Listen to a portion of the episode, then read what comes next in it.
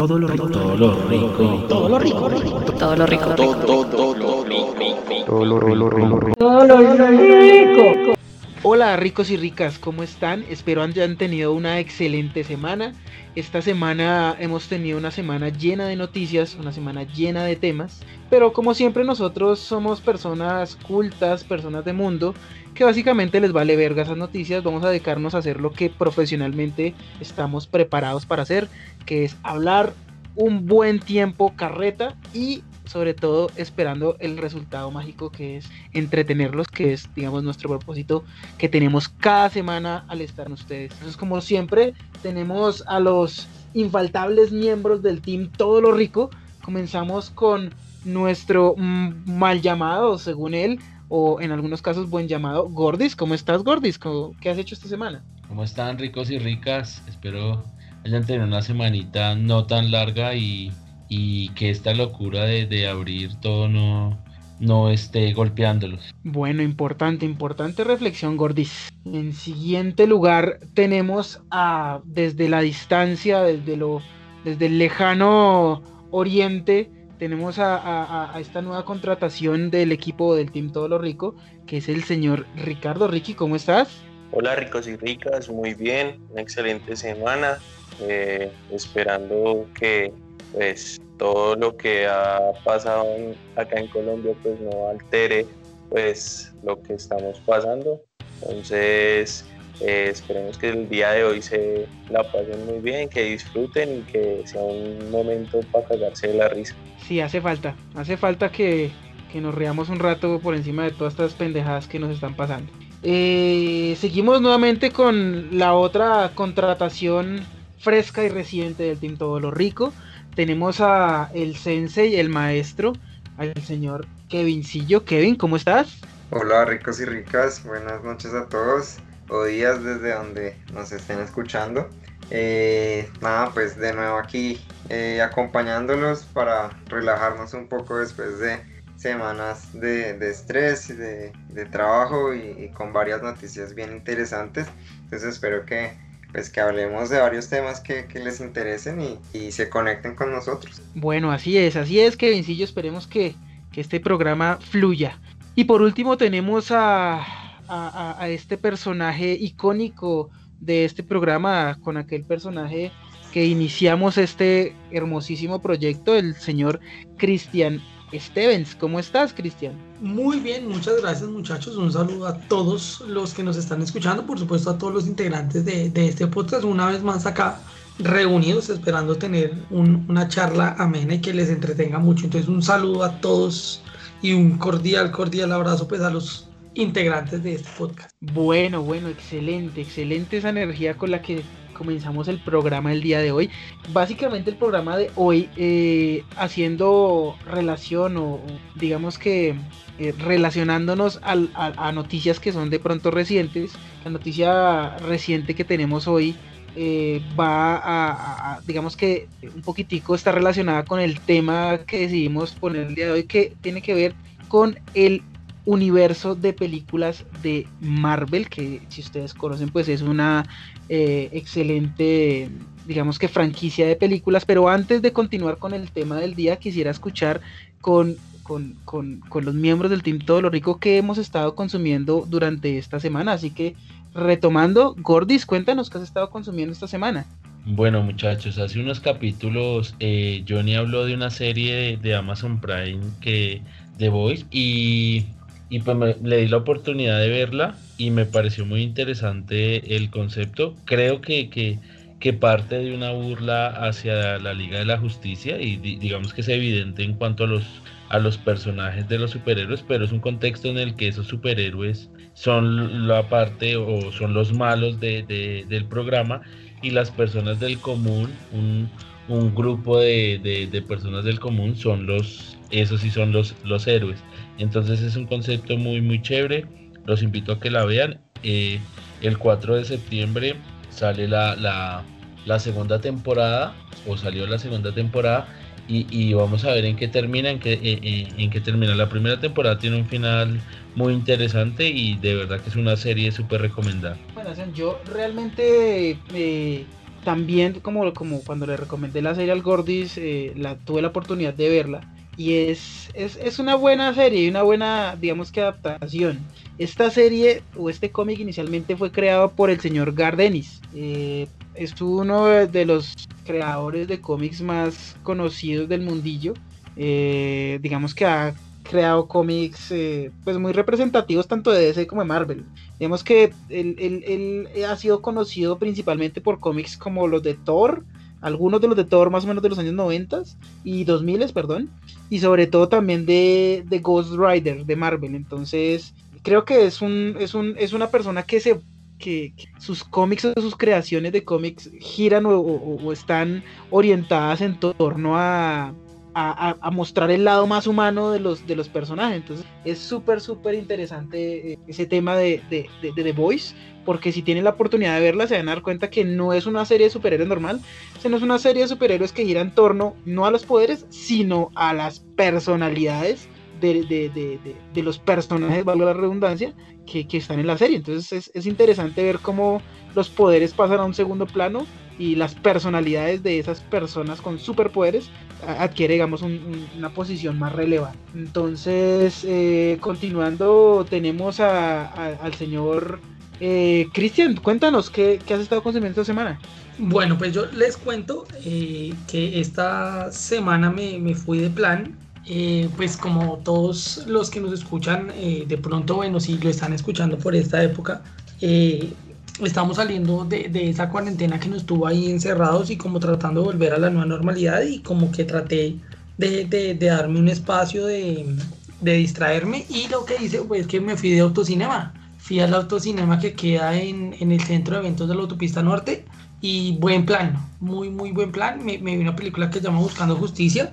Eh, pues, la, la, película entretenida, pero, pero rescato de, del plan es que me, me, gustó mucho, lo disfruté bastante uno llega en su carro, le muestran dónde puede guardar y, de verdad es, muy entretenido, eh, está cómodo uno en su carro, eh, no se está dando mala vida, sintoniza una emisora de radio que le dan ahí, ahí se escucha el audio y, pues tuve la fortuna de quedar muy bien ubicado.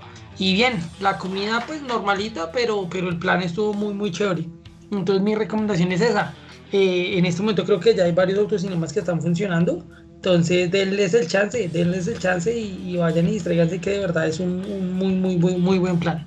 Pero, pero cuéntanos, Cristian, o sea, eh, ¿cómo, ¿cómo se está manejando o cómo es la tecnología detrás de ese asunto? O sea, ¿cómo puedes ver y escuchar la película desde tu carro? O sea, ¿tienen altavoces o cómo es el asunto ahí? No, no, no, uno, uno llega y tiene una pantalla gigante y usted, uno a la entrada le dan un dial.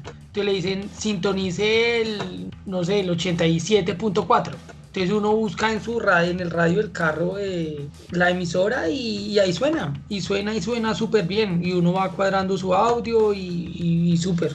Y no, no, no es difícil, ¿saben? No, no, es difícil, pues yo tuve la fortuna de que quedé muy bien ubicado, que como en, la primer, digamos, en la parte de adelante, como en una rampa, y, y se ve súper, súper bien.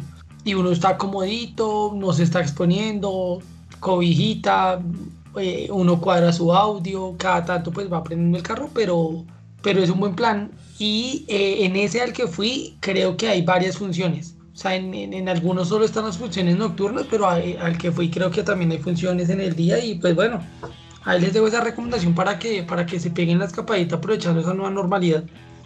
Bueno, yo creo que, que sí es chévere y creo que acá la mayoría extrañamos un poco lo de, lo de ir a los cines y digamos que esa es como la primera seña de, de, buscar la normalidad, ¿no?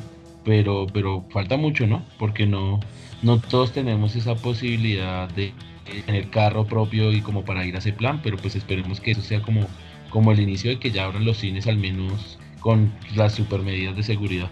Al Gordis le toca es con el casco de la moto y se pone a ver la película sin quitarse el casco. con audífonos con audífonos y en la moto ahí sentados. bueno. Ah, si, uno alcanzaba a ver bien desde el carro, porque se me hacía raro, o sea, si estaba muy lleno y uno queda de últimos, como que no sé si uno ve, ve bien. El, el tema, ¿saben cuál es? Ese sí es un predicamento y es que sí va harto carro. y, pues va, el tema es que hay carros que pues permiten hasta cuatro personas por carro, entonces la ubicación es, es supremamente importante. Creo que en las que están en Cine Colombia uno puede comprar la ubicación. O sea, uno puede elegir, entonces si uno la compra con tiempito, pues elige una buena ubicación de primera fila y no hay rollo. El que fui es por orden de llegada, eh, pero afortunadamente estamos en el país del Sagrado Corazón. Yo llegué tarde, pero le boté la liga al muchacho que lo ubicaba uno, entonces me dejó en primera fila. Entonces, pues Ahí les dejo la recomendación. Y nos quejamos de la corrupción, no. Nos quejamos de la corrupción, pero ahí está. Eso iba a decir, eso iba a decir. Ese Cristian sí, tanto que peleaba por la corrupción, pero botándole la liguita ahí al man para que lo acomodara ahí al frente. Eso no se hace, weón, hay que quedarse atrás. Pero Era yo una llegué. humanitaria. igual yo llegué y el, y el señor me dijo, me, me, miró a los ojos y dijo, este es de los míos. Y me dijo, ¿usted no ha visto a, a mi amigo el señor Billetín? guiño, guiño. Yo le dije, pues eso depende. Si su merced ha visto a mi amigo el señor primera fila. Guiño, guiño. no, pues este tema es súper interesante porque realmente yo creo que nos daría casi que para un programa completo hablar de cómo va a ser este proceso de reactivación de la industria del cine, porque, porque realmente nos hemos dado cuenta que ya, ya la industria del cine, sobre todo hollywoodense, ha hecho experimentos para ver cómo hacer la, reactivación y está complicado. O sea, no sé si ustedes saben, ya adelantándome un poquitico al tema, ya se estrenó la película de, de, New, de New, Mutants, de, de X-Men. Y sin pena ni gloria, o sea, ha fracasado estrepitosamente en taquilla porque la gente todavía tiene miedo de salir al cine. Por más que muchos cines, que su protocolo, que lo que sea, la gente tiene miedo y, no están asistiendo al cine. Entonces, esa idea del, del, autocine parece por lo menos una buena idea para empezar a meter películas. No van a salir buenas películas, creo yo, porque las películas tienen miedo de perder plata sacando películas ahorita que saben que no van a tener buena recaudación, así sea a través de estas opciones de autocine o de tres personas por fila. Entonces, es complicado, pero como les digo, sería casi que un tema para un programa completo de, de todo lo rico. Pero bueno, para continuar tenemos a el señor Kevincillo. Cuéntanos, Kevincillo, ¿qué, ¿qué has estado consumiendo esta semana? Bueno, pues esta semana sí como diferente. Eh, he, consumido una aplicación que es como un juego que se llama Stop. Eh, digamos que un poco para distraerme y, también para jugar con mi novia que está lejos eh, y con mi hermano y con mi hermana pues habíamos jugado antes eh, parches que se había puesto mucho de moda ahí como entre la gente, pero pues ya después de varias partidas como que uno se mama. Entonces em, mi hermano estaba jugando esa aplicación, nos la recomendó y es un juego que es como el juego de stop que uno juega, que uno jugaba cuando niño, que era como eh, por la letra A, entonces escriba palabras eh, en el menor tiempo posible referente a unos temas. Entonces ahí le manda como, no sé, eh, países del mundo, personajes científicos, no sé qué, o, digamos cualquier cosa, color, prendas, cosas así. Y le va variando como las letras, le va variando los temas. Y pues uno lo que hace es retar a un amigo y, el que acabe primero y complete con distintas letras eso. Entonces, pues básicamente eso, fue lo que, lo que consumí ahí como por matar el tiempo cuando no estaba trabajando. Me pareció chévere pues porque recordaba ahí como esos juegos de, de infancia, ese stuff que uno jugaba ahí de niño. Y me pareció parche para jugar ahí con, con, con gente, con amigos. Bueno, bueno, interesante, interesante sobre todo por el tema de que pues yo recuerdo que cuando jugaba Stop, eso principalmente pues era en el, en el colegio como bien lo mencionas, pero esos juegos de stop eran juegos extremos porque se ponían se ponían agresivos, se ponían extremos violentos. O sea, al punto de que si, si, si, si no se recurría a la Real Academia de la Lengua Española, podrían haber heridos, heridos en esos juegos. Entonces, era complicado como hacer la discusión entre los nombres, sobre todo yo recuerdo como un nombre con, con B, no, Viviana, no, pero Viviana es con, con V, no, con B. Eso eran, eran batallas campales, yo recuerdo haber estado defendiendo mi vida con cuchillos por, por juegos de stop que, que, salieron mal. No, y, a veces cuando salen letras así raras, que es como, no, pues por la, por la W. Por ejemplo, ahí descubrí que existe una enfermedad que se llama enfermedad de Wilson. Y ahí ya, pues, uno ya Claro, existe, está conectado a este programa. Nombre y enfermedad. Pero siempre, siempre hemos sabido que, que, que, que esa es una enfermedad. Y lo peor de todo es que no es cualquiera, es una enfermedad venérea. Bueno, Kevincillo, ¿indagaste en qué consiste esa, eh, esa enfermedad? Porque pues yo, yo soy más que una enfermedad, una gripita, pero ¿cuál es la enfermedad en sí? So- son unas costras en las bolas, gordo, que se carcomen los- el cuero. Eso es el, ca- eh, eso es el herpes que le sale a usted, marica. Eso es unas hemorroides en el culo, lo más de guaches. Sí, no, la verdad no, no, no revisé, pero pues vamos a ver si tiene relación de pronto con algún miembro de este grandioso equipo. Sí, sí, sí, estoy de acuerdo con, con Johnny. Ese juego es, es muy, muy, muy recordado en la infancia de, de los de nuestra generación. Recuerdo que uno le pegaba a la mesa un palmadón para decir que ya había acabado y todo el mundo lo, lo primero que hacía era revisar que no tuvieran las palabras repetidas para tener más puntaje, ¿no? Sí. No, y, el, y, y el legendario grito, deje la mano quieta, deje la mano quieta. No me haga trampa, no me haga trampa. Veo, veo, veo, veo. Manos arriba. Bueno, les me- nos acaba de confirmar a través de vía, vía satélite, vía mic- eh, mi- microondas, la Organización Mundial de la Salud, que la enfermedad de Wilson es un trastorno heredado que provoca la acumulación excesiva de cobre en los órganos y se presenta entre los 12 y los 23 años de edad. Vaya usted saber qué vergas implica tener mucho cobre en los órganos. Costras en las bolas, costras, costras en las bolas. Costras de Y cobre. eso es una enfermedad, eso es una enfermedad tan horrible, weón. Eso debe de ser como una rasquiña horrible en las huevas con costras. Se vuelve eléctrico, weón, se vuelve eléctrico. Son superpoderes. es una persona chimbita, chispita. Ese debería ser tu superpoder. Lo detectan en detectores de metales. Ese es tu superpoder, gordo. Si, va- si vas a ser superhéroe, por favor que sea tener electricidad en las bolas. Bueno, Pues ya tengo el conductor. bueno, sí, touché. chiquitico y enroscado, pero tienes como una resistencia más bien. No, yo Bueno. no creo, eso es todo un conductor. Bueno, habrá que preguntar a la indicada, pero bueno. Para continuar, eh, me gustaría preguntarle a, a Ricardo. Ricky, cuéntanos qué, qué has estado consumiendo esta semana. Bueno, muchachos, yo esta semana quise eh, distraerme un poco y entré a nuestro amigo Netflix y miré, miré que me recomendaba y me recomendó una serie colombiana que se llama El robo del siglo. Eh, es corta, tiene 10 capítulos y para qué, bacana. Es bacana, tiene una trama muy, muy chistosa y, y escenas muy parches. Y ver juntos a esos dos actores, el que hizo de Pablo Escobar y, y el, el primo también es muy, muy parche. weón. La escena del camión de lodo es para cagarse de la risa ver a esa señora ahí echando madres.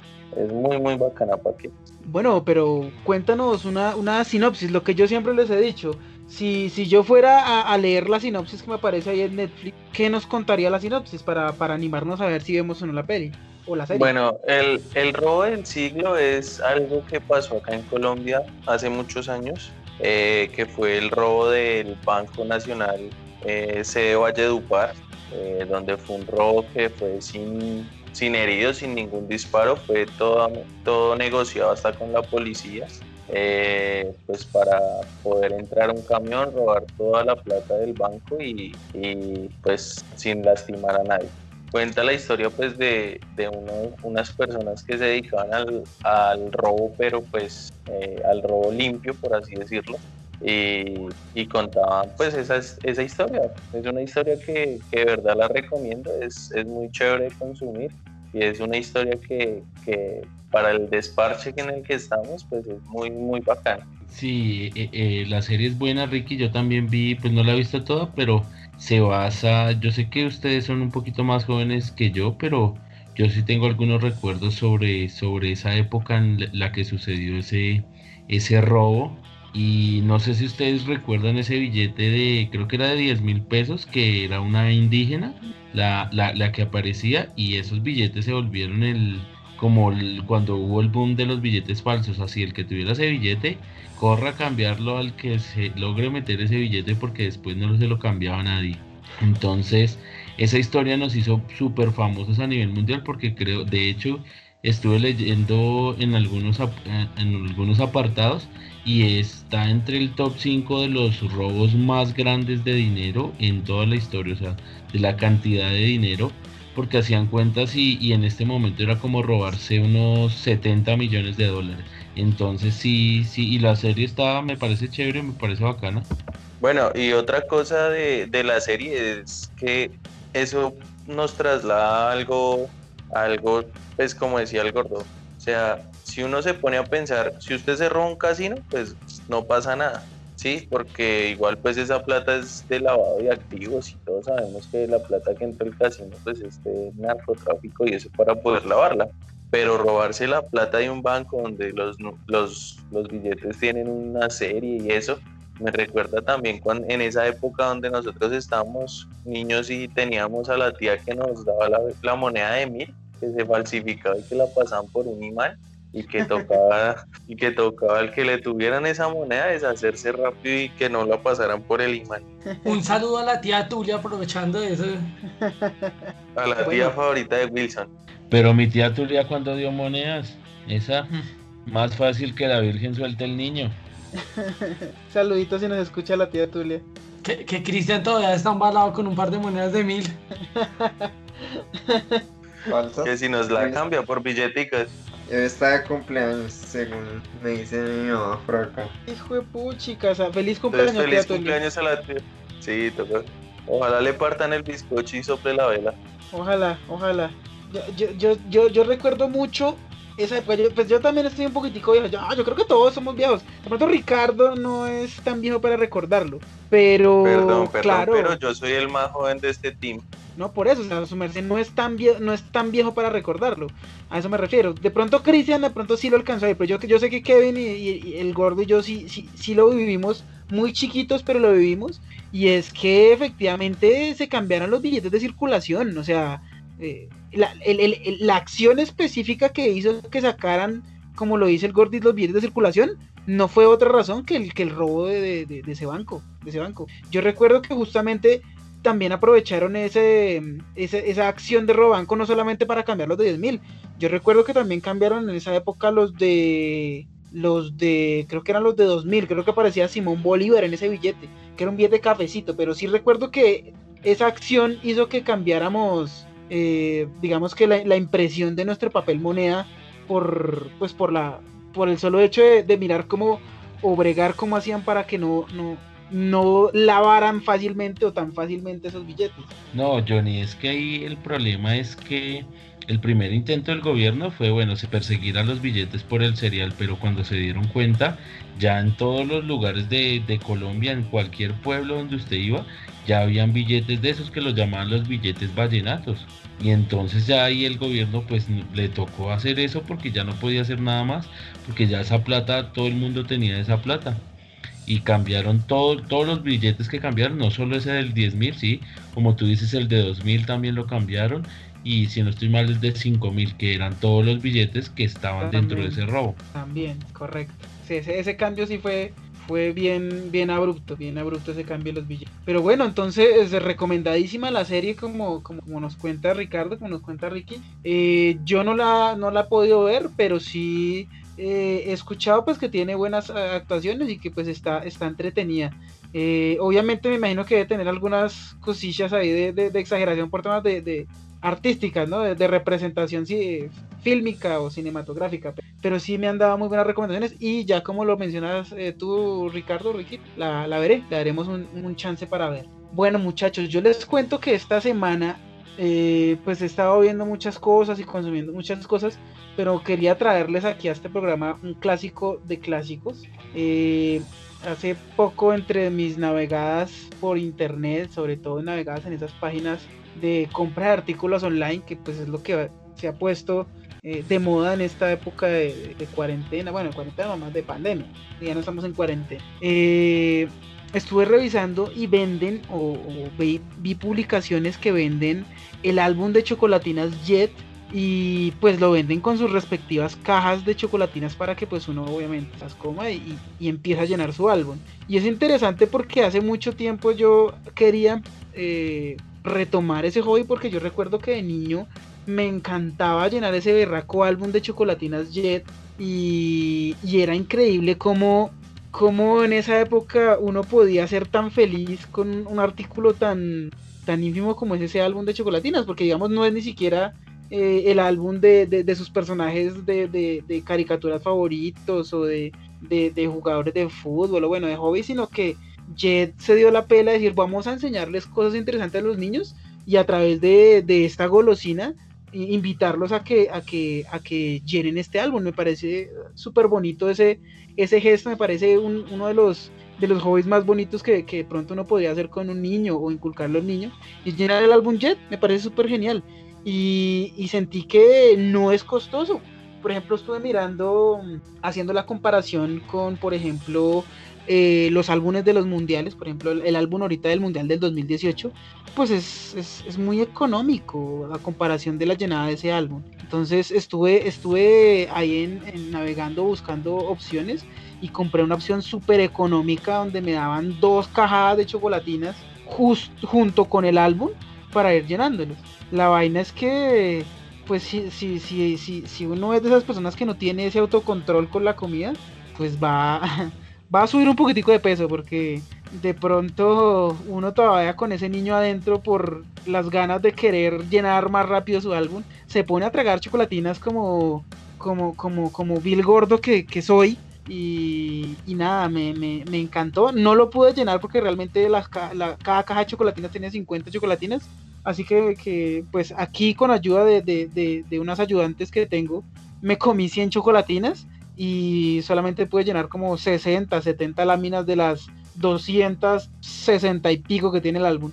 Entonces me, pareció súper bonito poder eh, recapitular ese hobby que, hice desde niño, que empecé a llenar desde, desde que tenía unos 5 años, una cosa así, que pegaba las fichas en esa época con pegante, ni siquiera tenían su propia adhesivo, sino uno tenía que eh, destapar la chocolatina, sacar la lámina, echarle pegante, buscar la la, lámina y colocarla. Entonces me pareció un, hobby excelente que, les recomiendo muchísimo, muchísimo. Sí, sí, sí, yo, yo me acuerdo de ese álbum, era por, la tía Ceci, hay un saludito a la tía Ceci porque ella me ayudaba a hacer las tareas con ese álbum en esa época cuando tocaba con el, con el de pegamento. Y sí, o sea, uno se pone a mirar y, y ahorita es eso, o sea, eh, si usted le pregunta a un pelado sobre cuál es la, flor que emblemática de Colombia, no, no lo saben, bueno. En cambio, pues usted le pregunta a cualquiera de la generación de uno y, le responde. ¿Y cuál es, eso? O sea, la orquídea, estúpido. La, flor es florer. La flor Patricia, que vive ahí en la esquina. la flor marina, las empanadas. La Pero sí, Sí, sí, sí, pero digamos es eso, o sea, era, era, era como usted tener, tomarse la tarea de, mirar, de comprarla. Cuando uno tenía tías así como la tía Vilma que le daba chocolatinas a uno en cada visita, pues usted llenaba rápido el álbum. Entonces era, era muy, muy chévere eso. Y pues era un espacio para intercambiar con los primos o con los amigos ahí en el colegio también las, las monas. Sí, yo cuando chiquito me interesé harto por ese álbum de, dinosaurios y cosas así. Y decía, uff, quiero ser paleontólogo, una vaina así, hasta que uno crece y dice, uff, ¿de qué voy a comer si me dedico a eso en Colombia? ¿Chocolatinas? Sí. a, hacer, a, trabajar en haciendo las láminas del álbum de Jet. Kevincillo terminó vendiendo chocolatinas ahí en el semáforo de la séptima. No, y la ventaja es que creo que eh, el álbum ya ha tenido una, cosa muy bonita y es que se ha logrado reinventar con el tiempo. De hecho, creo que la última versión que sacaron eh, ya no son como imágenes producidas, sino son fotografías. Entonces, como que igual no hay un único álbum Jet, sino que a, través del tiempo han sacado diferentes eh, versiones y ediciones especiales. Entonces, pues bueno, a mí me, me, parece bien, bien interesante ese, ese tema. Venga, y hablando de eso, ¿ustedes tuvieron álbum? ¿Ustedes fueron de, llenar álbumes de, de, de, muñequitos y vainas de esas? Uy, yo sí, yo sí llené una cantidad de álbumes que no tienen nombre, de los que daban premios y de los que no.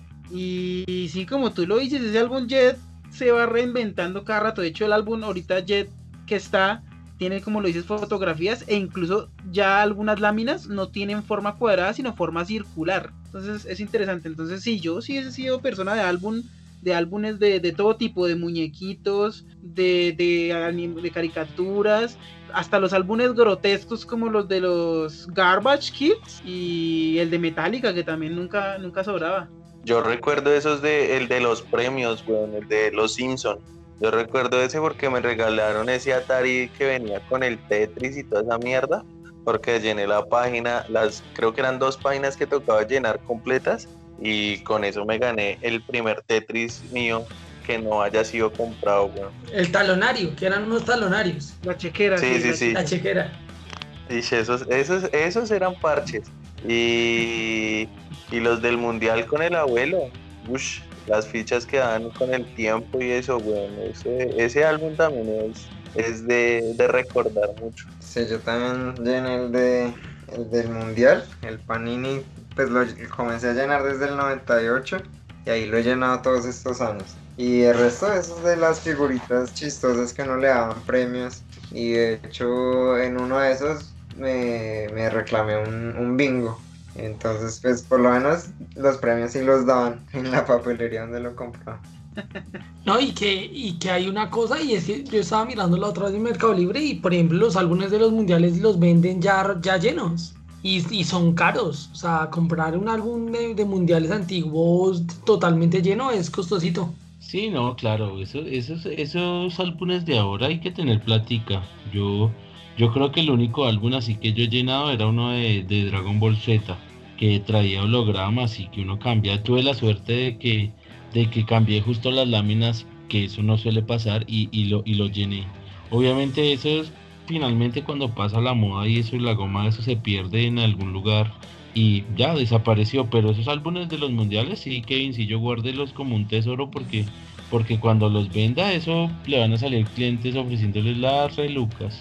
Sí, eso es cierto. Esos álbumes hay que pasar tiempito, pero se valorizan. Ahorita creo que el álbum más costoso es el de el del Mundial del 72, si no estoy mal, o el 70, no me acuerdo qué- qué- El de México Mundial. 70, el de México 70. México 70, México 70. Es el álbum más, más hijo de madre de conseguir porque ese álbum creo que solamente lo sacaron en México y después en Italia. Entonces la versión original mexicana es carísima, carísima, carísima.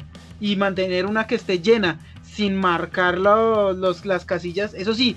Eso sí, recomendación que les doy de, de, de coleccionismo para que no, vayan- no la vayan a cagar, sobre todo que si tú que veo que le colecciona los álbumes de los mundiales. ¿Te has visto que al final existe una tablita donde uno raya las, las láminas que uno ya tiene, ¿no? Sí, sí.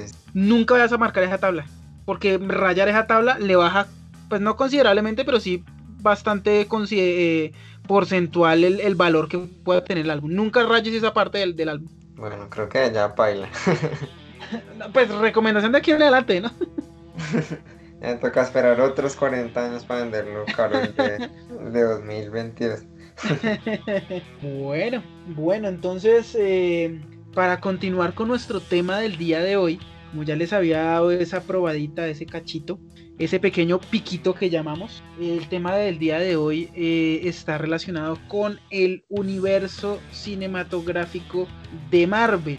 Este revolucionario método revolucionaria o revolucionaria forma de presentar películas que están interconectadas unas a otras eh, basándose enteramente en esta creación eh, artística como lo es los cómics específicamente con eh, los creados por la editorial Marvel Comics entonces inicialmente para darles una introducción obviamente me gustaría hacer la aclaración que el que no sepa qué son o cuáles son las películas de Marvel, eh, si es que tienen que haber vivido debajo de una piedra en los últimos que 12, 13 años. Eh, entonces, digamos que para darles una pequeña introducción, el universo cinematográfico de Marvel surgió de una idea que fue, digamos que planteada inicialmente pues por el, el- gran creador, el gran padre creador de los cómics de, de Marvel, que es el señor Stan Lee, que pues ya, ya falleció hace, hace un buen tiempo, hace un año, dos años creo que falleció, eh, donde él quería empezar a convertir a formato cinematográfico las diferentes creaciones de la editorial de Marvel. Marvel es una editorial que eh, principalmente digamos que publica historias relacionadas con lo que nosotros conocemos como superhéroes, pero básicamente Marvel ya venía eh, realizando labores de transformación a formato audiovisual de sus creaciones de cómics. Obviamente ustedes podrán recordar eh, las series sacadas de Marvel Comics, eh, tanto las viejitas, viejitas por allá en los años 60 como Spider-Man y Capitán América, y inclusive Thor y Iron Man. Hubo unas series por allá bastante antiguitas, como los intentos de los 90, que creo que son de nuestra generación de ancianos que ya estamos nosotros, que es eh, la serie de Spider-Man de los 90, la de X-Men, Iron Man, Hulk, eh, que básicamente pues fueron los intentos Stan Lee de convertir a formato audiovisual. El salto más berraco que quería hacer Stan Lee era convertir eh, ese formato audiovisual ya a la gran pantalla, porque pasado a, lo que nosotros conocemos como el live action, o digamos que actuados por actores reales, valga la redundancia, eh, pues ya habían hecho intentos anteriormente pues con las series de televisión. Obviamente ustedes de pronto habrán escuchado, habrán incluso visto las series de televisión de Marvel, como la de El Increíble Hulk, que protagonizaba Lu Ferriño, o inclusive la serie de Spider-Man eh, de los años 60, que era a blanco y negro y era protagonizado pues por un hombre adulto y no por un adolescente. Entonces eh, los, los intentos de Stanley por convertir a formato de gran pantalla sus historias pues comenzaron eh, a, finales más o menos de los años 90. Obviamente Marvel en esa época tenía problemas de plata, porque imagínense ustedes que en esa época pues los cómics ya no se vendían como antes. Los cómics eh, a, a, finales de los años 80 y a principios de los 90 tuvieron una recaída grandísima porque en esa época digamos que los jóvenes estaban más interesados en otro tipo de cosas, como que esa cultura del cómic empezó a decaer junto con las historias, entonces eh, la industria del cómic entró en crisis, esa fue lo que conocemos como la gran época o la gran eh, crisis de los 90 de, la industria del cómic. Entonces para poder sobrevivir, eso es información que muy poca gente sabe, para poder sobrevivir, Marvel Comics tuvo que empezar a vender derechos de producción y derechos de eh, televisión y cine a diferentes empresas de sus diferentes personajes de Marvel. Entonces de esa idea empezaron a surgir justamente películas live action de personajes de Marvel. Por ejemplo, si ustedes no recuerdan la, primera, sobre todo la primera película de Blade, el cazavampiros, que pues es actuada por el actor este Wesley Snipes, que pues en su época fue interesante, fue pues bien recibida tanto por crítica como por taquilla, pero pues para la gente en general, la gran mayoría pues no sabía que era un personaje del universo de Marvel, de superhéroes. O sea, para nosotros era una película de vampiros interesante y listo y punto. Pero esa fue una de las películas que comenzaron con ese, con ese tema. Inclusive antes de, de, esa película de Blade, una, un intento de película de los X-Men que, que fue súper malísimo, súper malísimo, creo que se llama eh, Generación X, que fue un intento de, representar a los adolescentes de la escuela de Charles Xavier, pero es una película malísima, no, no les recomiendo que la vean, pero digamos que el boom de los superhéroes real, realmente comenzó con, con la película de los X-Men, la primera película de X-Men eh, que fue sacada por el estudio, el estudio de Fox. Entonces, digamos que en esa época el estudio de Fox eh, pues era, era dueño de los derechos cinematográficos de los personajes de los X-Men, de los Cuatro Fantásticos, de Ghost Rider, de Daredevil. Entonces, si ustedes recuerdan, pues las primeras películas de superhéroes fueron las que sacaron ellos. Cuando Marvel cuando Marvel, Marvel, Marvel, eh, digamos que la empresa, la editorial de cómics dijo, venga, ¿cómo es posible que esta gente se esté pudriendo en plata por, por, por, personajes que yo cree que son míos, pero que yo por una época de crisis me tocó eh, empezar a feriarlos, dijeron, no, vamos a sacar un estudio, un estudio de televisión y cinematográfico y vamos a empezar a hacer nuestras películas. Y de ahí surgió la idea de la primera película que hace parte ahora sí de lo que nosotros conocemos como el universo cinematográfico de Marvel, que es la película de, de, Iron Man, que fue básicamente pues con la que se inició el universo cinematográfico. Mucha gente dice que pues la primera real película que comenzó con el universo cinematográfico fue la película de, de Incredible Hulk. No la de la que actúa de eh, no escapa el nombre de Arthur, de Tim Horton no sino no no no no no el, el, increíble Hulk de, del 2008, de 2009 perdón sino la que fue hecha en el 2004 que el director fue Jim Lee que realmente pues también tuvo un poquitico de problemas de su producción, pero, pero si ustedes se fijan bien entre esa película y la siguiente, tienen un poquitico de correlación.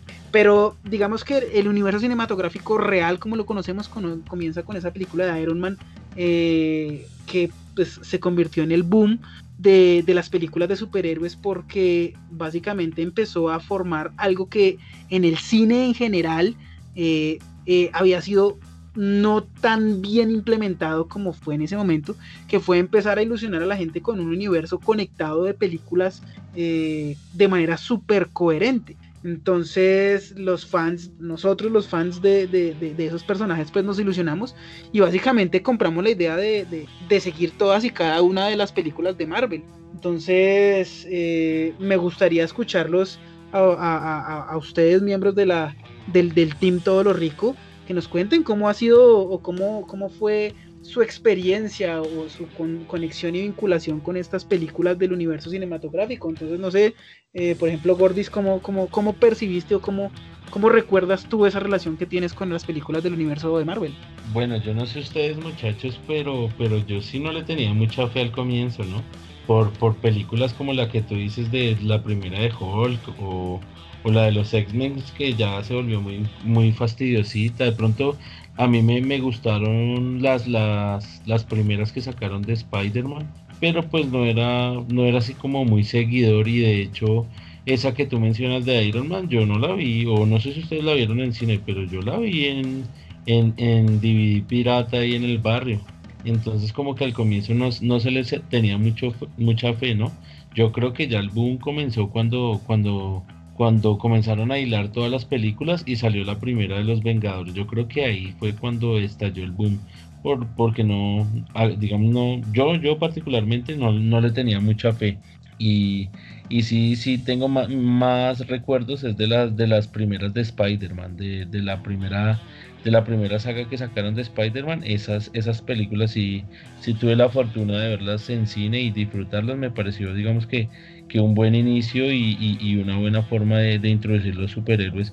Además que, que, antes de, esas películas, pues yo creo que una película que mostró que se podían hacer cosas bastante locochonas en el cine fue Matrix, ¿no? Yo creo que Matrix les dio como el como ese ese boom de que podían hacer unos efectos especiales y, y mostrar cosas que hasta hasta ese momento en el cine no mostraban.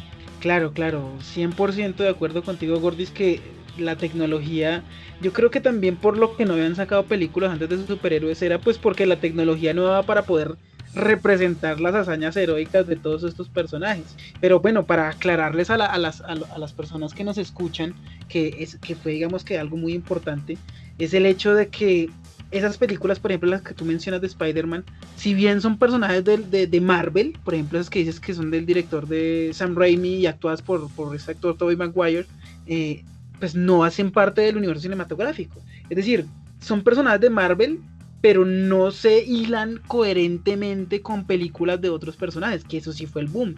Y de hecho, como tú bien lo mencionas, Gordis, creo que eh, la gente igual seguía viendo la película del Capitán América, que de Thor, que de Iron Man, como cosas aparte. Y que hasta que llegó la película de Avengers, realmente la película de Avengers, no fue que la gente dijo, oiga, no, espérese, vamos a pararle bolas y yo creo que yo no he visto la película de Thor que sale, entonces yo voy a verla. O uy, yo creo que no he visto la, segunda de Iron Man porque aquí se necesita entender, entonces voy a repetir, voy a, voy a regresar y ver la película de, de Iron Man que no me he visto. Entonces ahí ya la gente empieza a hilar cosas y darse cuenta de qué cosas hacen parte del universo cinematográfico y cuáles no.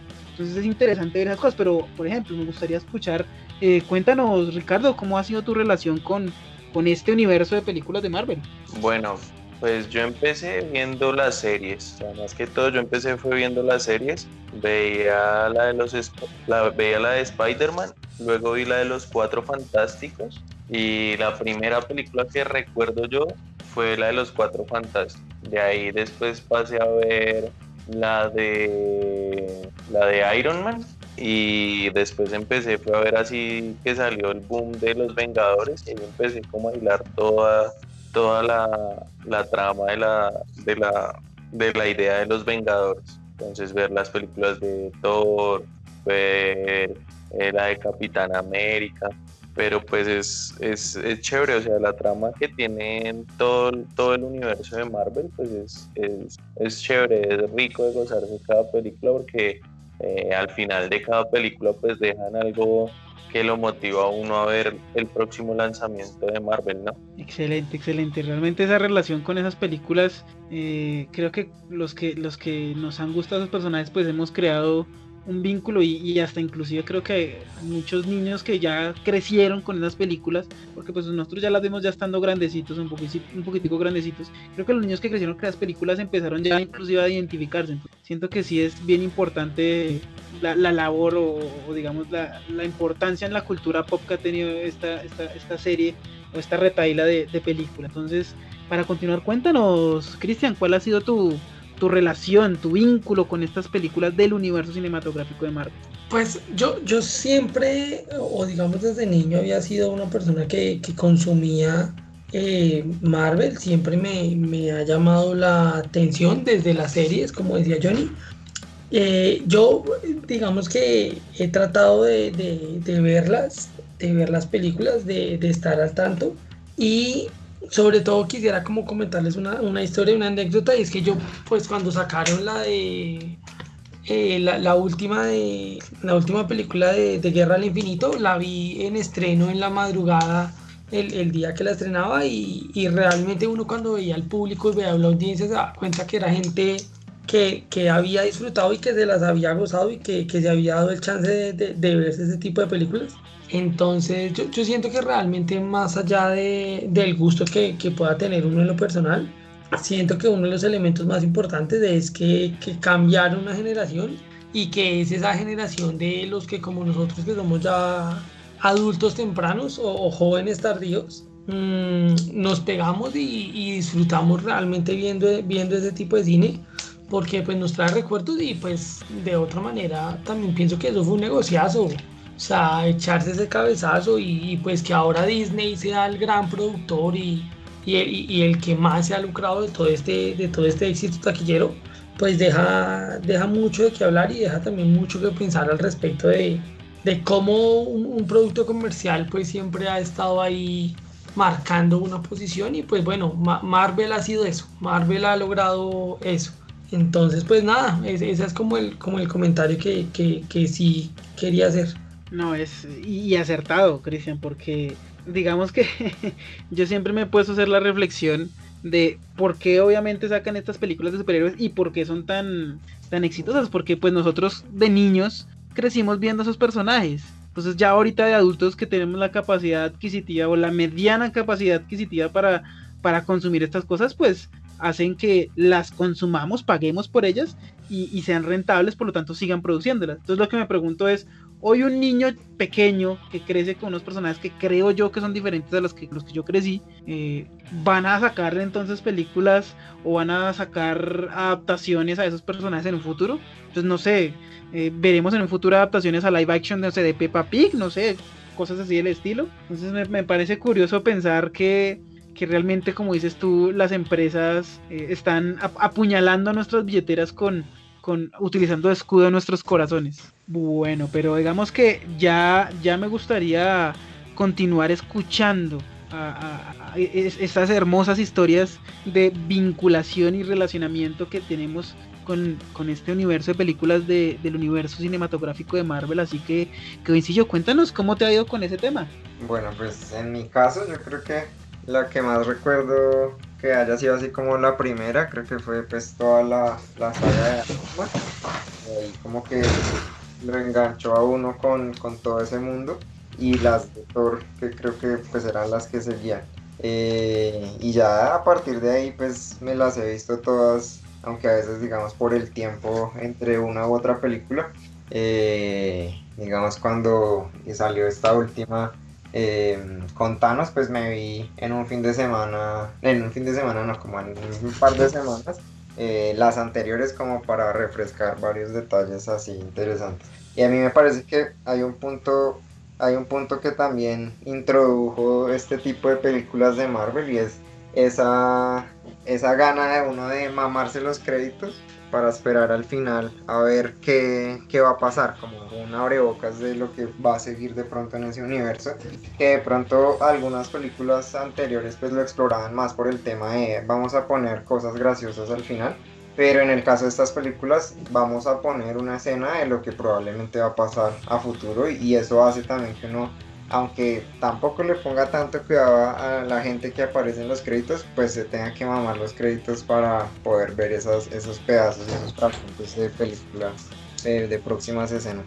Uy, eso, eso es súper interesante porque siento que revolucionaron en muchos campos, ¿no? O sea, no solamente lo que, lo que, lo que hablamos de la coherencia entre las películas, sino que creo que muchas películas empezaron a imitar eso, ¿no?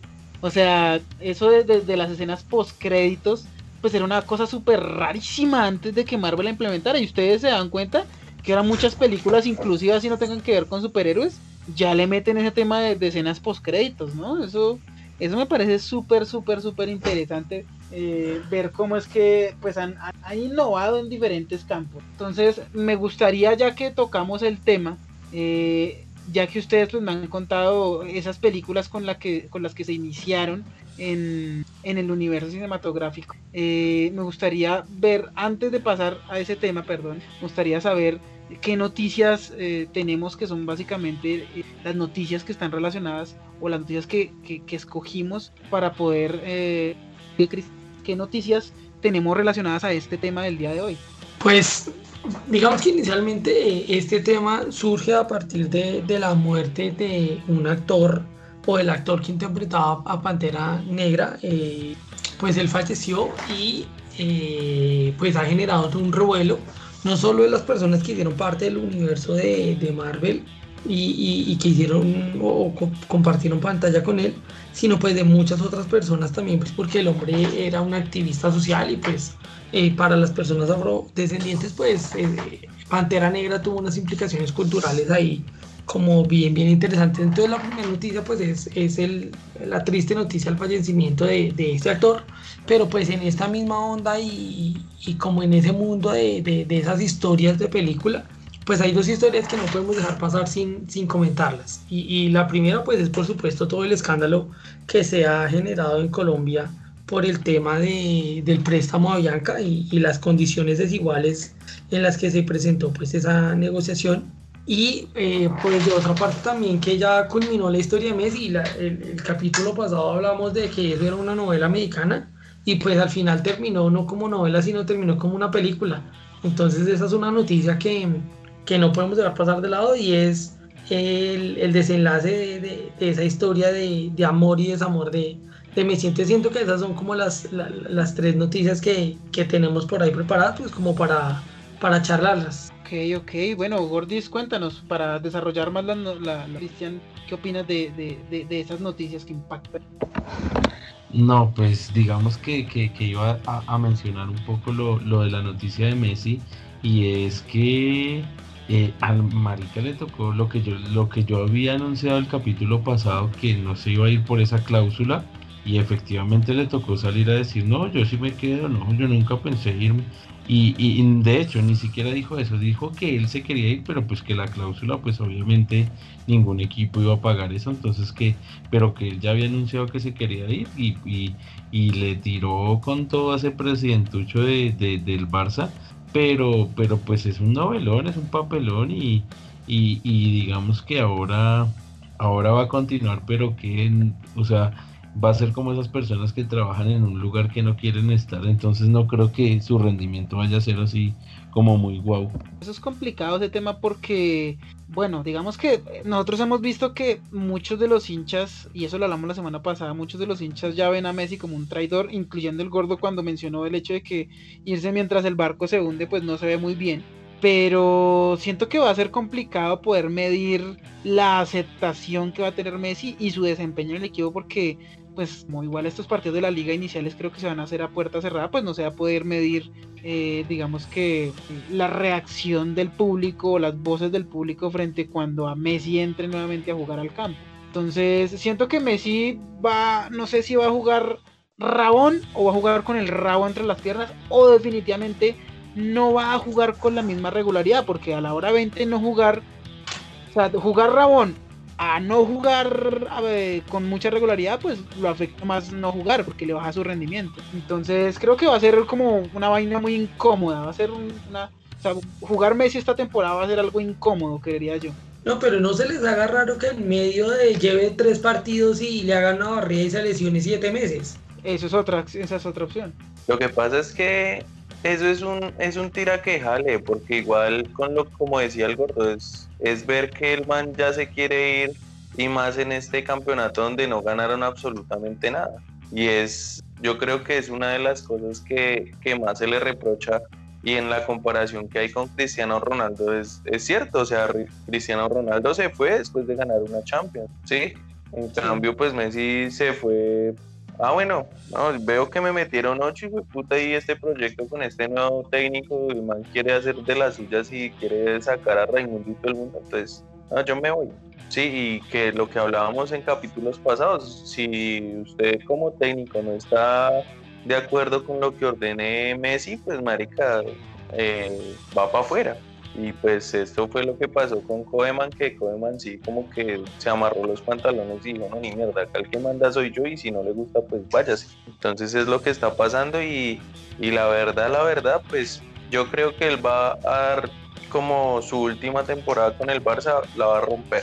Eso para qué? Para decirle, ah, bueno, putas, a todos les cayó la boca y voy a salir en hombros y, y chao. Ese es mi último año en el Barcelona. Creo yo que lo va a hacer así.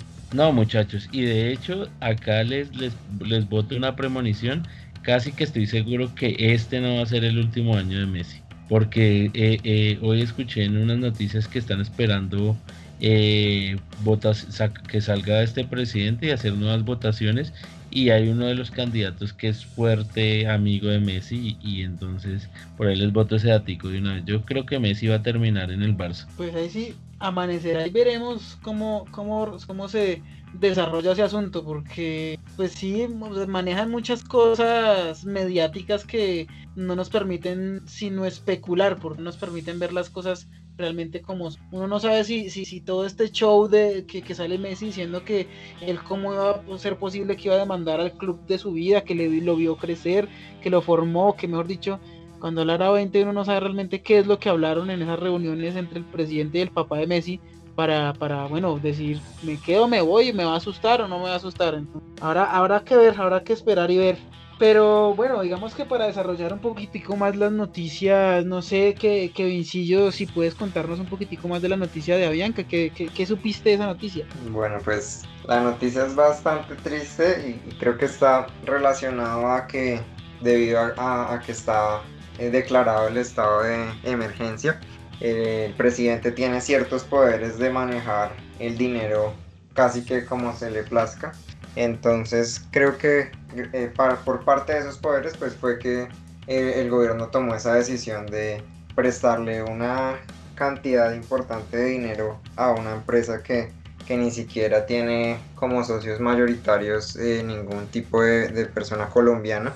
Prestarle una cantidad grande que de hecho pues viendo en algunas estadísticas supera los valores eh, referentes a la inversión en educación, a la inversión en, tecnología, en deporte y se los presta a una empresa privada con el riesgo de que pues si la empresa quiebra pues no, no le va a devolver el dinero digamos de forma rápida y, pues sin tomar ninguna clase de, de filtro, no sé, con cámara, con senado o algo así y eh, creo que pues ahí es una decisión bastante negativa eh, invertir una cantidad de dinero en una sola empresa en vez de, potenciar de pronto pequeños negocios o, otro tipo de industrias locales y, repartirle un poco más equitativo el dinero.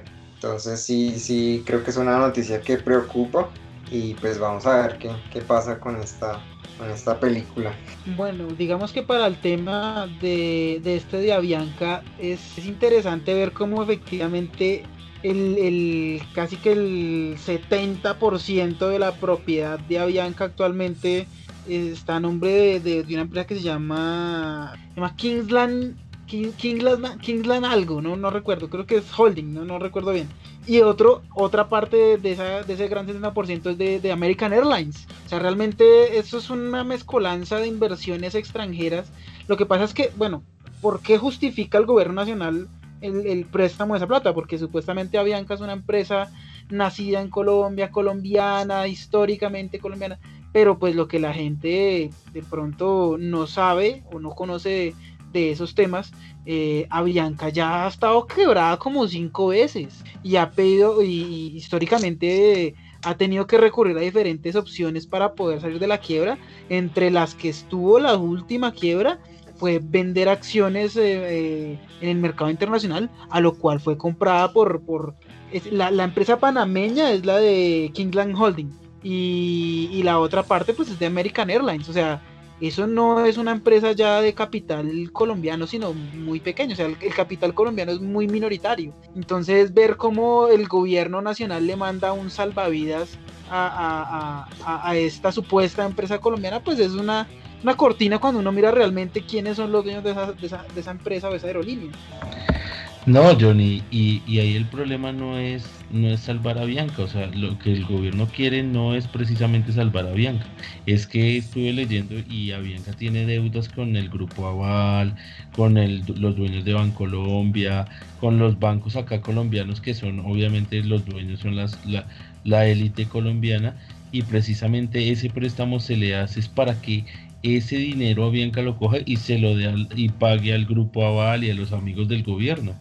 O sea, es como, como una forma de, de, de, limpiar ese dinero que les va a dar a, a, a, los bancos, a la banca privada colombiana, que es dinero público, pero entonces es una forma como de legalizar la vuelta que está haciendo ahí.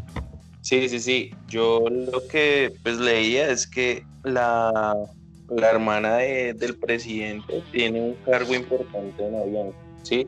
Eh, aparte de eso, pues mi suegro trabaja en Avianca y él me dice, hace, desde que empezó la pandemia hasta la fecha no les han pagado un sueldo. O sea, llevan más o menos unos seis meses sin recibir sueldo y aparte de eso, eh, Avianca no tiene contratos directamente con, con los empleados, sino contratan cooperativas, ¿sí? O sea, lo que sale el presidente a decir que es que Avianca de 17 mil empleos es, es, falso, ¿sí? Aparte con la cantidad que él está prestando para, para salvar ese salvavidas para esa empresa, eh, si nosotros nos podemos dividir en lo que veía en un video, ese dinero que le está prestando en 50 millones, a cada microempresario, mediana empresa le corresponderían más o menos eh, unos 20 millones de pesos. ¿sí? Imagínense usted que tiene una empresa, no sé, zapatos o algo, un capital de 20 millones, es, es reabrir su empresa y volver a, hacer, a generar producción, generar empleo, y es el empleo que está buscando todos los colombianos. ¿sí? En Colombia ahorita la tasa de desempleo ha crecido demasiado y, y, este señor no tiene ni siquiera la capacidad de poder gobernar un país, como yo les decía, o sea, ni siquiera buscando con los canales aliados como lo son RCN y Caracol, poner un programa donde sale una hora a semana hablando basura, eh, poder mejorar su imagen, ¿sí? Porque realmente este señor no tiene nada, o sea, no sabe nada y, como ahorita el, el títere de él, eh, pues es el, el, que maneja el títere está preso, entonces no sabe qué decisiones tomar y me parece pues de muy mal de muy mal presagio ese señor pues hacer eso viendo en la situación que está Colombia donde debe invertir en salud, en educación. Mucha gente estaba peleando por lo de la educación que había dicho de matrícula cero y, salió en nada. Complicado, complicado ese tema, ese tema de cómo se ha armado ese peliculón alrededor de, de, de, cómo está manejando los dineros el gobierno, pues creo que tendremos que ver cómo. Pero bueno, y finalmente, eh, como, como para recapitular la noticia, dio origen eh, a este programa, pues es el, lamentable fallecimiento del actor eh, Chadwick Boseman, sobre todo a lo largo de esas películas del universo Marvel, Altera Negra. Negra este actor fallece por cáncer de colon, de hecho. después de la publicación o bueno del estreno de, de Avengers Endgame eh, pues empezaron a darse cuenta a través de publicaciones de Instagram y de sus diferentes redes sociales del actor que empezó a verse demacrado. Nadie sabía que, que él tenía cáncer de colon.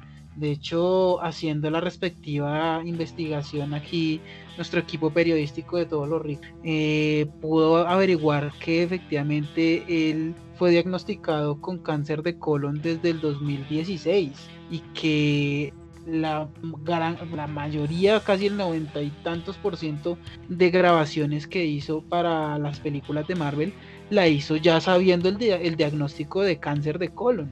Entonces es, es, casi que, a manera de, de, no de homenaje, pero sí como de, de, decir que efectivamente ese tipo de películas nos han marcado, que escogimos este tema, pero es, es interesante ver cómo este actor eh, pues representa básicamente lo que lo que ha sido el universo Marvel para nosotros, que es un, personaje icónico de los cómics, eh, poder haber sido representado tan fielmente o digamos que de una manera muy, muy acertada para que muchas personas y muchos jóvenes pues se sientan identificados con estos personajes. Entonces, esta noticia pues impactó mucho porque pues nadie sabe cómo, cómo va a continuar justamente el universo cinematográfico con uno o sin uno de los personajes pues principales que van a tomar eh, protagonismo en esta fase 4 o en esta nueva fase de películas del universo cinematográfico de Marvel. Entonces, digamos que las noticias que,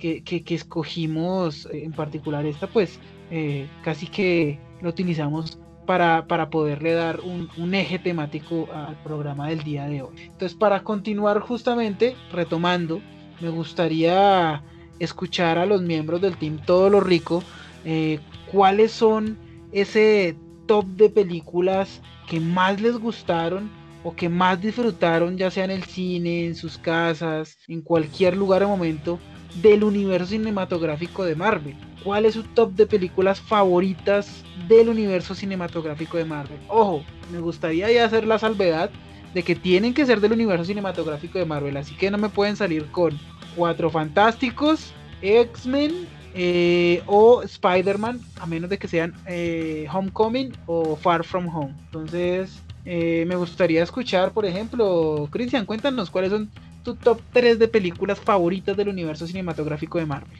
Bueno, esa es una buena pregunta. Yo siento que es difícil eh, clasificarlas eh, porque pues obviamente las disfruto mucho, pero yo diría que en, en el número 3 yo sí pondría Ant-Man. Siento que fue esa película que se dio la oportunidad de romper con el esquema digamos tradicional de la formalidad y, y plantearse un escenario gracioso que a mí en lo personal me, me gustó bastante, me, me, parece que es bastante llamativo. Entonces, esa sería en la posición número 3. En la posición número 2, eh, yo pondría a, a, la primera Avengers. Siento que fue la, la, oportunidad, la primera oportunidad de ese gran espectáculo, eh, de, de, ese gran boom, de, lo que implicaba ver a todo ese, todos estos actores juntos trabajando, eh, siento que, que, que, eso fue algo bien, bien importante y que marcó una era y abrió el camino pues, para lo que se venía.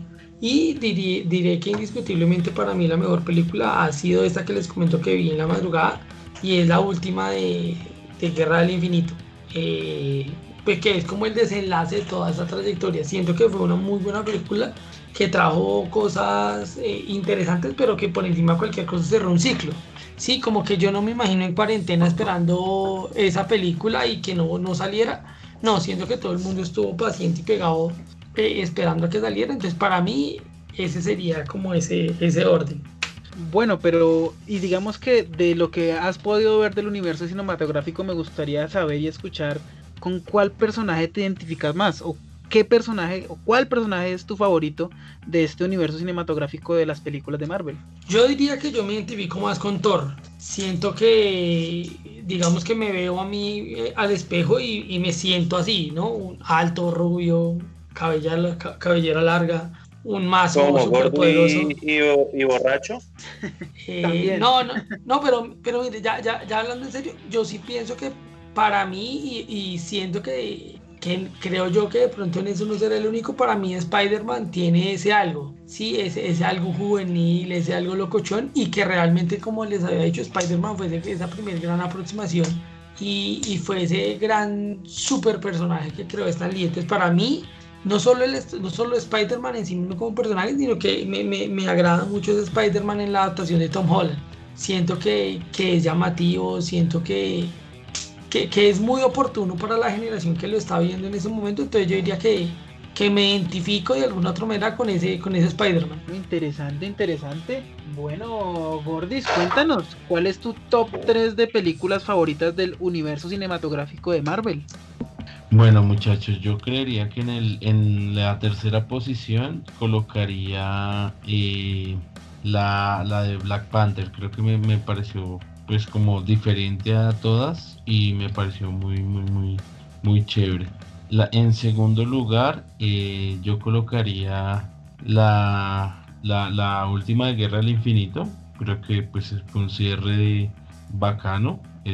Me pareció una buena película pero definitivamente para mí la, la, primera de Avengers es la como la mejor yo creo que esa es la que la que impulsó todo porque fue muy muy muy buena entonces yo creo que para mí esa sobresale más porque digamos que ya las últimas ya estábamos acostumbrados a verlos juntos a todos los superhéroes pero yo creo que esa fue como el, el, el clip que hizo que todo que todo se volviera un fenómeno mundial bueno y, y nuevamente para ti Gordis ¿cuál es tu personaje eh, favorito o con qué personaje te identificas más del universo cinematográfico de Marvel?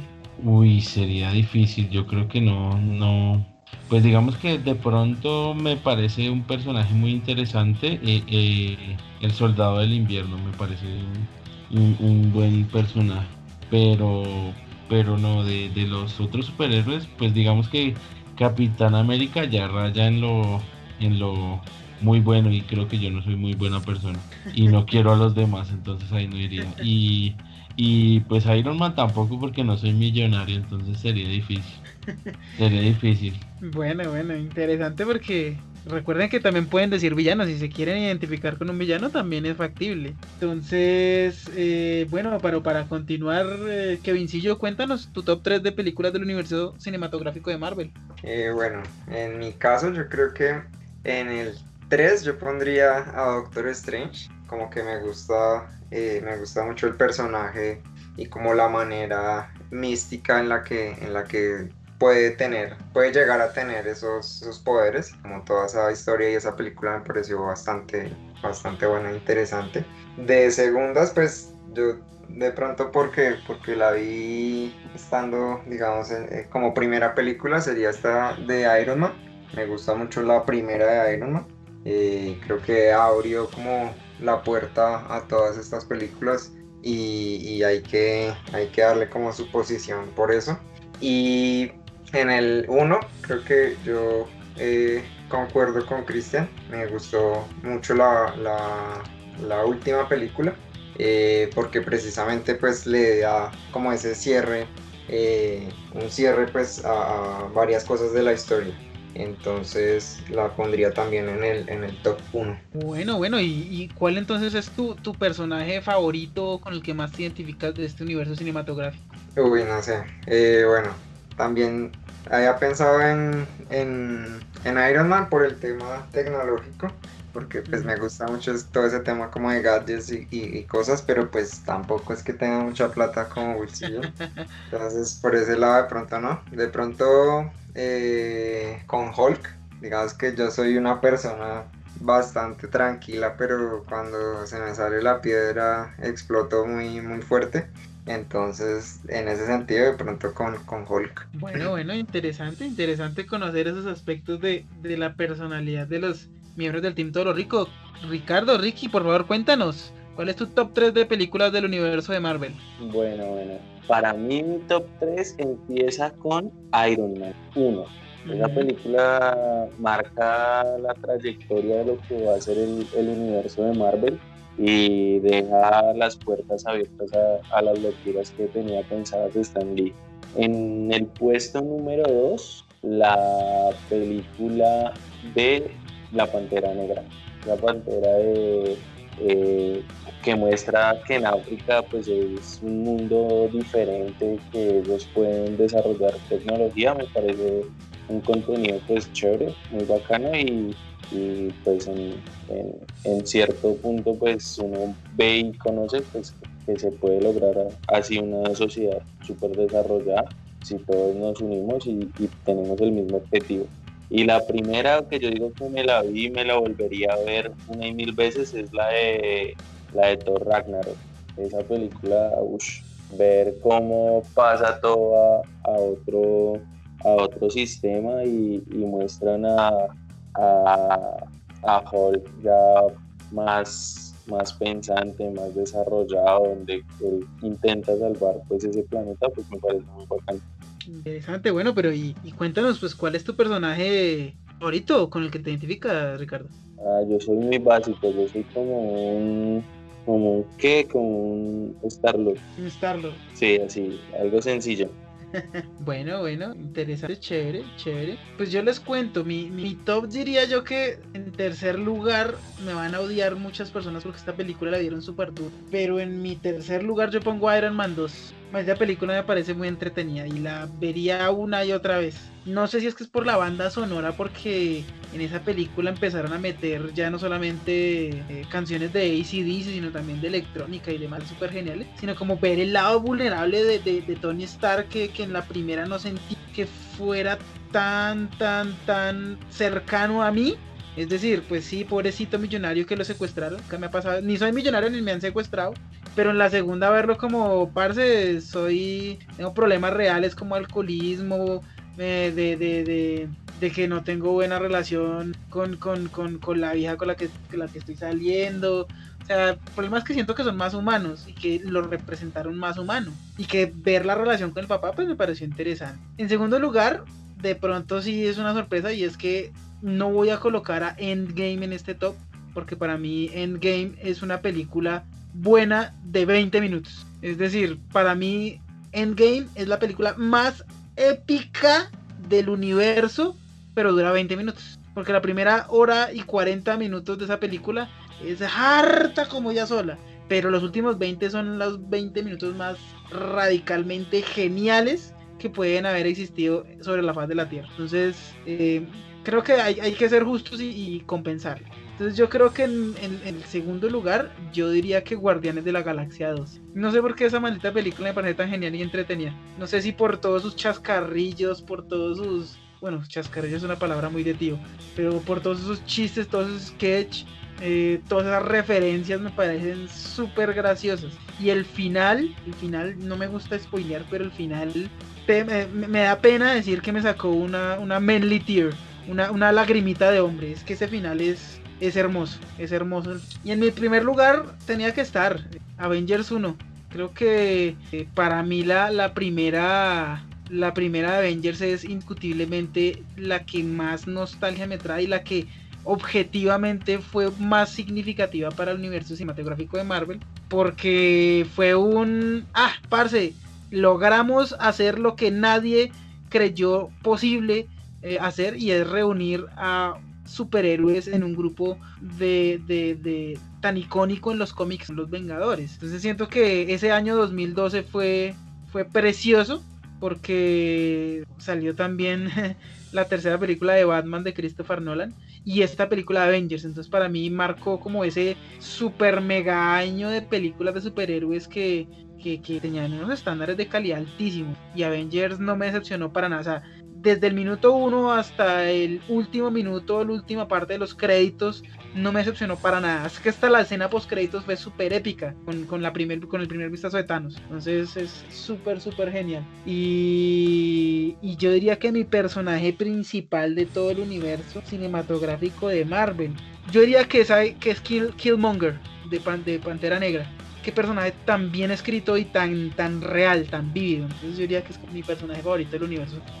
No, y, que recordemos, Johnny, una cosa que me faltó decir, esa de Avengers 1 la vimos, la vimos con Christian y nosotros dos, ¿no? Entonces también eso es, eso es un buen recuerdo que trae esa película. Sí, sí, claro, la vimos juntos, la vimos juntos. De hecho, creo que nosotros también vimos la, la, de la era de Ultron juntos, pero por lo mala la película como que borramos ese recuerdo, ¿no? Sí, sí, esa también la vimos juntos. Es que sí, Sí, y, es que siento que igual uno tiene que ser justo y, obviamente acá hemos hablado de los grandes éxitos, y, y esas grandes proezas que, que tuvieron esas películas de Marvel, pero también hay que reconocer que hubieron huesos. Esa de, de la era del Tron fue mala, la tercera de Iron Man es un poroso terrible. O sea, por más que uno quiera verle lo bueno, pues por lo que significa, si hay películas ahí que, que dejaron mucho que desear, o, o- esa es mi opinión, digamos lo que les digo, esa era del trono, la tercera de Iron Man, son películas en las que siente uno que, que, que lo están robando completa y enteramente. Claro, la segunda de Thor también fue un huesazo, pero, pero bueno, digamos que sí, como dices, es que tener, tener 30 y péguele películas buenas es algo muy hijo de madre. O sea, obligatoriamente entre tanta película tiene que haber la película buena, la película épica, la película mala, la película hueso, la película totalmente intrascendente, como por ejemplo el caso de Ant-Man 2, que fue una película tan intrascendente. ¿Alguien, ¿Ustedes recuerdan Ant- Ant-Man 2? Yo no la vi, yo no, no la vi. O sea, son películas que pasan sin pena ni gloria, ¿no? Como, No, pero esa es buena, Johnny, esa es buena. ¿De qué trata en Ant-Man 2, Gordis? De la muchacha esta que, que tiene un poder de que, de que se descompone y se vuelve a componer, no, es buena. Que había un policía infiltrado. Y que No, ficciona el nosotros- universo cuántico y todo, sí, es chévere. Es que a eso me refiero, Gordis. Digamos que la mayoría de personas, para la mayoría de personas, no es mala película. No estoy diciendo que es mala película, pero tampoco estoy diciendo que, que es del top de películas buenas, porque fíjate que ninguno la nombró en el top. Entonces, siento que son esas películas intrascendentes, o sea, ni buenas ni malas. Están ahí, y bien, y chévere. Como por ejemplo, y me pareció curioso que ninguno de nosotros mencionó, otra película que siento yo que es un peliculón muy bueno, que es eh, eh, Capitán América, el Soldado del Invierno, que es un película. Entonces, siento que hay una gran cantidad de películas para poder decir, esta es buena, esta es mala, esta es buena, esta es una, vaina epiquísima, esta es intrascendente.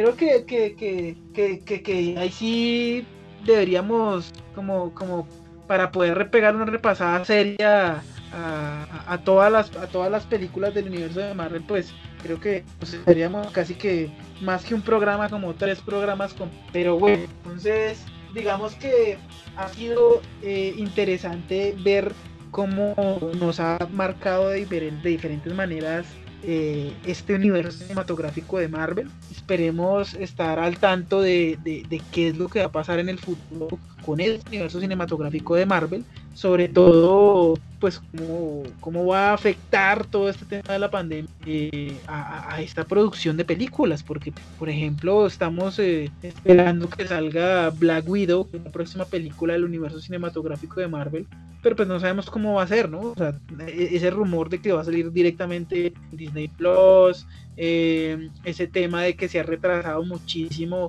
las grabaciones de, diversas películas del universo de Marvel, ahora con la muerte desafortunadamente del actor de Pantera Negra, que pues era otra de las películas fuertes que iban a hacerse ahorita en la fase 4, donde supuestamente se va a, a- a meter ahí al personaje de Namor.